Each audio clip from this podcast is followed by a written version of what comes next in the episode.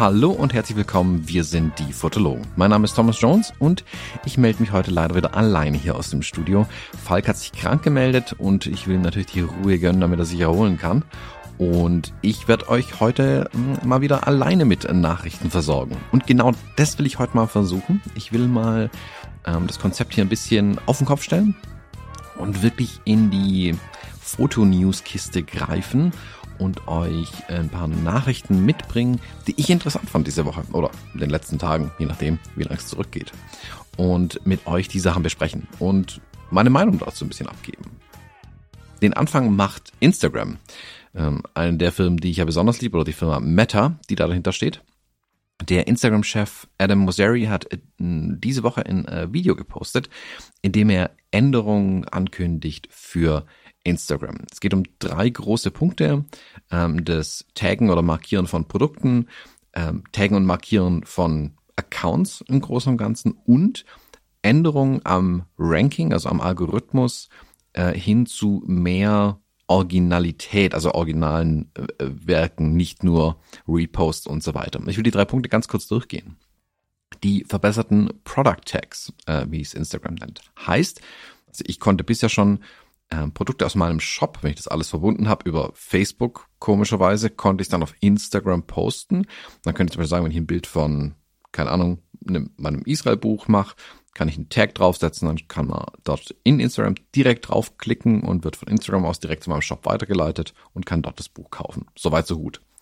Die Änderung, die jetzt kommt, ist, dass alle Menschen, alle Accounts Produkte taggen können von anderen Accounts. Sprich, ich könnte jetzt keine Ahnung, hier vor mir liegt gerade eine Festplatte von Sandisk, ähm, die Festplatte fotografieren und sagen, hey, super SSD, kauft ihr euch die und könnt ihr praktisch, wenn Sandisk einen Store hätte auf Instagram, das wiederum verlinken und dann könnt ihr dort direkt die Festplatte kaufen. Jetzt mache ich ja auch rum mit Affiliate-Links und so und meine erste Reaktion sollte eigentlich sein, juhu, ich kann äh, irgendwie Links posten zu Produkten.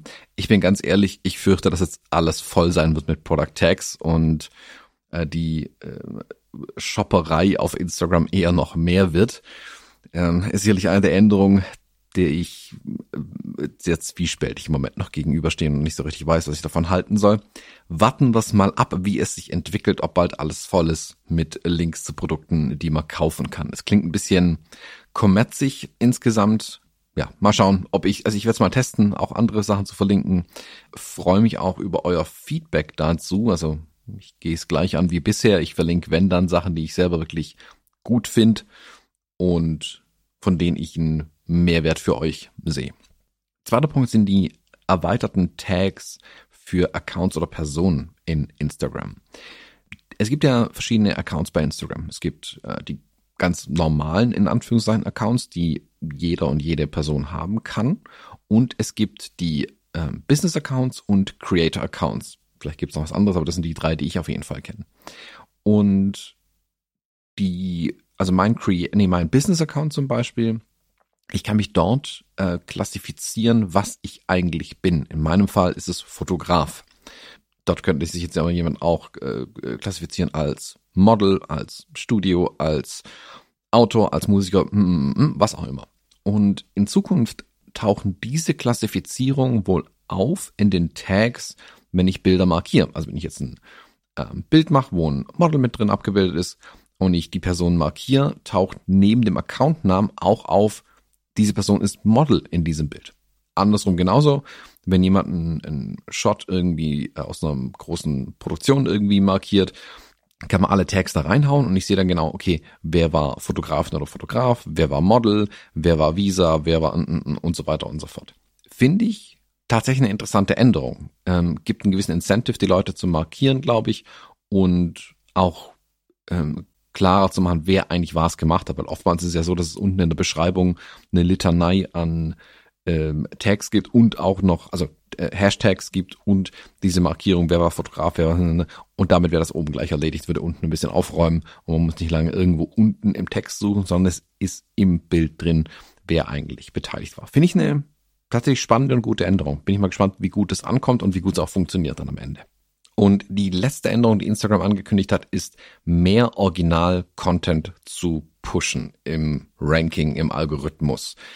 Die Beschreibung, die Adam Mosseri da geliefert hat, oder die, die Ankündigung liest sich erstmal gut. Äh, mehr Original-Content. Wenn man dann zuhört, merkt man aber schnell, dass es nicht unbedingt um das geht, was ich als Fotograf gerne sehen würde, nämlich dass Originalbilder wie meine besser verteilt werden. Also Sichtbarkeit ist ja schon schön.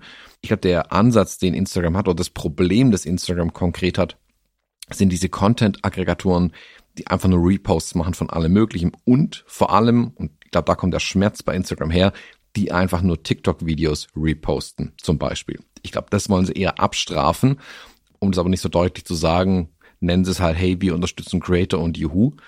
Ich bin mal gespannt, wie es funktioniert. Ähm, ich würde mich ja schon freuen, wenn es funktionieren würde, dass ich meine eigenen Bilder nicht ständig auch als Copyright Flags irgendwo markieren muss auf anderen Accounts, wenn ich einfach denen nicht die Erlaubnis gegeben habe, die nochmal zu posten. Das ist weniger geworden in den letzten Jahren, äh, war früher aber ein Problem und hat oftmals Tage oder Wochen gedauert, um dann so einen Post entfernen zu lassen. Würde mich interessieren, ob sie da auch besser geworden sind über die Jahre. Ähm, mich würde auch interessieren, habt ihr konkretes Problem, dass eure Bilder in Anführungszeichen geklaut werden, ohne Erlaubnissen auf anderen Accounts auftauchen? Ähm, die sollten aber in Zukunft automatisch jetzt wohl durch Instagram ein Stück weit abgestraft werden. Ähm, und würde mich auf jeden Fall interessieren, wie sich das entwickelt. Ich bin mal gespannt, wie die drei Änderungen sich auf Instagram auswirken und ob ich jetzt nach einem halben Jahr Pause oder nach dreiviertel Jahr vermutlich bald mal wieder was poste. Ich bin gespannt. Die nächste Nachricht, die ich euch hier mitgeben will, ist Dropshots. Das ist ein bisschen speziell, glaube ich, aber ich habe direkt das äh, äh kalte Grausen bekommen, oder wie man es nennt, als ich das gelesen habe. Dropshots ist eine Software-Hardware-Lösung, die es erlaubt, einem Kunden, einer Agentur zum Beispiel, dem Fotografen nicht mehr im Studio oder on Location über die Schulter schauen zu müssen, sondern überall auf der Welt per Internet ihm durch die Linse schauen zu können. Muss ich das so vorstellen. Dropshots liefert ein bisschen Hardware. Ähm, man stellt zwei Smartphones auf, in seinem Studio zum Beispiel, und schließt seine Kamera tethert vermutlich an einen Mac oder Windows-Rechner an und dort läuft ein bisschen eine Software. Der Kunde, also euer Kunde, kann dann über einen Browser oder eine Software wiederum sehen, diese zwei Smartphone-Kameras, also was im Studio so los ist, und durch eure Kamera hindurch und per Lautsprecher kann er euch direkt Anweisungen geben, was ihr tun sollt oder was er nicht gut findet.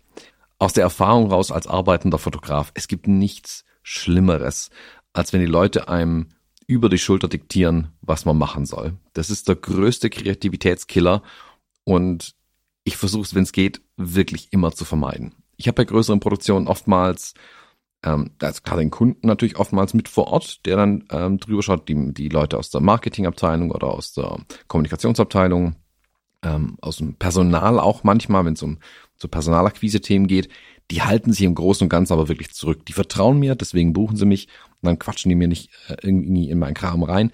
Wenn, dann haben sie oftmals Wünsche oder Ideen und das ist auch völlig in Ordnung. Ein bisschen schlimmer wird's, wenn Agenturen dabei sind tatsächlich. Obwohl das auch Profis sind, ist es tatsächlich so, dass wenn Art Directors bei so einem Shoot dabei sind, oftmals zwei kreative Visionen einfach kollidieren. Und am Ende fühlt man sich als Fotografen und Fotograf nur wie ein besseres Stativ mit einem Auslöserfinger dran, dass man die Bilder noch machen darf. Aber die quatschen einem dann oft viel rein. Das das kann manchmal super sein, wenn man wirklich in einen kreativen Flow kommt und zusammenarbeitet. Manchmal kann es aber einfach nur lästig sein. Dieses Dropshots-Ding, ähm, die Firma Hayden Five hat es für sich selbst entwickelt. Ist eine Agentur, die mit Fotografen arbeitet und um remote besser mit denen zu arbeiten, haben sie dieses Paket entwickelt. Ich glaube, intern in der Firma ist sowas auch ganz gut und sie haben selbst in ihrer Ankündigung auch reingeschrieben, dass es eigentlich nicht für andere sein soll, weil sie selbst glauben, dass dieses durch den Sucher Micromanagement vermutlich nicht zu besseren Bildern führt. Ich glaube aber, dass damit so ein Ding jetzt aufgemacht worden ist, um endgültig äh, bei dem Kunden die Erwartungshaltung zu generieren, dass man dem Fotografen ja direkt reinschauen kann. Also ich bin mal gespannt, wie sich das entwickelt. Ich hoffe, dass das nicht so Norm wird und dass ich weiterhin frei arbeiten kann. Ich verlinke euch das Ganze mal in den Show Notes, dann könnt ihr euch ein paar Bilder anschauen. Bei Petapixel gab es einen Artikel dazu, wie das Ganze dann aussieht. Und zum Schluss habe ich noch zwei Nachrichten, die man eigentlich zusammenwerfen könnte, aber ich will sie trotzdem getrennt besprechen tatsächlich. Es gibt zwei äh, Produkte, die mir aufgefallen sind, oder mh, hm, Produktankündigungen muss man es vielleicht genau nennen. Und zwar die Firma Nightcore. Ähm, ich hatte erst gedacht, das wäre ein Hersteller von ähm, Taschenlampen, aber die habe ich wohl irgendwie durcheinander bekommen. Nightcore stellt wohl auch Batterien für Kameras her. Äh, namentlich hier eine Batterie für die Sony-Kameras. Die an sich, also es gibt genug Dritthersteller Batterien, das ist erstmal nichts Besonderes, Punkt. Aber die haben eine Batterie gebaut für die Sony-Kameras, die einen integrierten USB-C-Port hat, der zum Laden der Batterie verwendet wird oder des Akkus, je nachdem. Sprich, ich muss die äh, Batterie nicht mehr auf äh, ein Ladegerät drauf äh, knallen, um sie aufzuladen. Ich könnte sie direkt per USB-C über ganz normales USB, über jedes USB-C-Ladegerät aufladen. Mm, das klingt erstmal super attraktiv. Ich finde die Idee total spannend, weil ich könnte damit natürlich dann die Ladegeräte eliminieren müsste weniger Kram mitnehmen und so weiter. Die Frage, die sich mir sofort gestellt hat, als ich die Headline gelesen habe, wo bringen die dann das Ladegerät unter? Also, äh, oder wie, wie machen die das tatsächlich? Weil der USB-Port nimmt natürlich Platz weg und ich kann vermutlich, man müsste mal, ich müsste mal genau nachgucken, aber ich kann ja nicht direkt den Strom nehmen, der USB von USB geliefert. Da gibt's viele Standards, ich kann verschiedene Spannungen, Stromstärken, ja, ja, ja, ja, zwar abrufen über USB-C, das geht alles, aber trotzdem muss ja noch ein Stück Elektronik in diese Batterie rein und wie viel Akkuleistung nimmt mir das am Ende? Der Hersteller gibt ja an, dass tatsächlich nur 30 mAh weniger drinstecken in der Batterie gegenüber den Original Sony Batterien. Das klingt erstmal gut. Ich, habe es nicht getestet, ich kenne nur die Ankündigung hier. Äh, bin natürlich gespannt, wie es dann im realen Beispiel verhält, was tatsächlich rauskommt aus dem Ding. Was ich nicht so super fand, ist dann, als ich gelesen habe, dass es vier Stunden dauert, um einen so einen Akku per USB-C aufzuladen. Da hätte ich mir natürlich ein bisschen mehr gewünscht. Ähm, der konkrete Fall, dass ich wirklich, wenn ich mit zwei Batterien unterwegs bin, die eine rausnehmen kann, kurz an ein iPad-Ladegerät zum Beispiel ranhängen kann, das ein USB-C-Ladegerät ist und es ordentlich Strom liefert und das Ding dann schnell geladen bekomme. Da scheint es noch ein bisschen zu haken. Ich, vielleicht fehlt da auch die ähm, elektronische Intelligenz in der Batterie. Vielleicht ist die noch nicht so weit, um so viel Strom tatsächlich zu akzeptieren. Ich kann mir aber auch vorstellen, dass es schlicht und ergreifend eine Limitation ist, dass nicht so viel Strom rein kann, weil das Ding sonst zu heiß wird. Ähm, also das also A, ruiniert das immer Batterien, wenn man es jetzt zu heiß lädt auch oder zu heiß werden lässt, generell, Punkt. Und gerade beim Laden entsteht viel Wärme und das kann ich mir durchaus vorstellen, dass es für so eine kleine Batterie, die so kompakt gebaut ist, einfach zu viel ist. Nichtsdestotrotz finde ich die Idee super spannend und interessant und es zeigt, dass Innovationen am Kameramarkt immer noch möglich sind. Und ich finde es spannend, dass hier ein chinesischer Hersteller auf diese Idee kam und es tatsächlich umgesetzt hat. Und ich würde mich freuen, wenn die Kamerahersteller selbst sich auch mal überlegen, okay, wie können wir unsere Original-Akkus, die natürlich teurer sind wie die von Drittherstellern, besser machen können gegenüber den Drittherstellern, außer dass nur unser Originalname draufsteht. Ähm, also würde mich freuen, wenn es da auch noch entsprechende Innovationen geben wird. Vielleicht hat Nightcore damit was angestoßen. Nächstes Stück News und das gehört mit diesem Nightcore-Ding so ein bisschen zusammen, weil es sich um eine Neuerung, eine neue Idee im Kameramarkt äh, dreht. Und zwar, es gibt ein Kickstarter-Projekt, Vorsicht bei Kickstarter-Projekten, das kann auch massiv schiefgehen, da habe ich auch schon bei ein paar mitgemacht. Ähm, es gibt die X-Driver CF Express Card, die hier vorgestellt wird. Und diese, also leider haben die Fujifilm immer noch SD-Karten und nichts anderes, aber diese CF Express-Karten sind ja oft, sind ein bisschen, ähm, sind größer, äh, schneller und besser scheinbar als SD-Karten. Äh, wie gesagt, ich kann es nicht so wirklich testen, aber äh, glauben wir dem Marketing mal. Aber man braucht natürlich wieder neue Lesegeräte für diese CF Express-Karten. Und ich kenne einige Kameras, die einen Mix haben. Also ich habe eine CF Express und eine SD-Karte im äh, in der gleichen Kamera drin, was ich super blöd finde, weil dann brauche ich wieder ein Kombi-Lesegerät, mit dem ich beide Karten auslesen könnte im Zweifelsfall. Die ähm, Uniport Solutions, äh, die diese X-Driver USB CF Express Card hier bauen, das ist eine 128 Gigabyte Karte, die einen integrierten USB-C-Port hat. Sprich, am Ende der Karte, also das, der Teil, der rausguckt aus der Kamera, da ist nicht einfach nur Plastik, sondern da ist ein USB-C-Anschluss. Und ich kann, wenn ich die äh, CF Express Karte aus meiner Kamera rausnehme, einfach schnappen und direkt in meinen Rechner einstecken und brauche quasi kein Lesegerät mehr, sondern kann diese Karte direkt auslesen. Super geil. Das ist eine richtig, richtig gute Idee, diese ganzen Quatsch mit Lesegeräten zu eliminieren, sondern direkt von der Karte runterzulesen.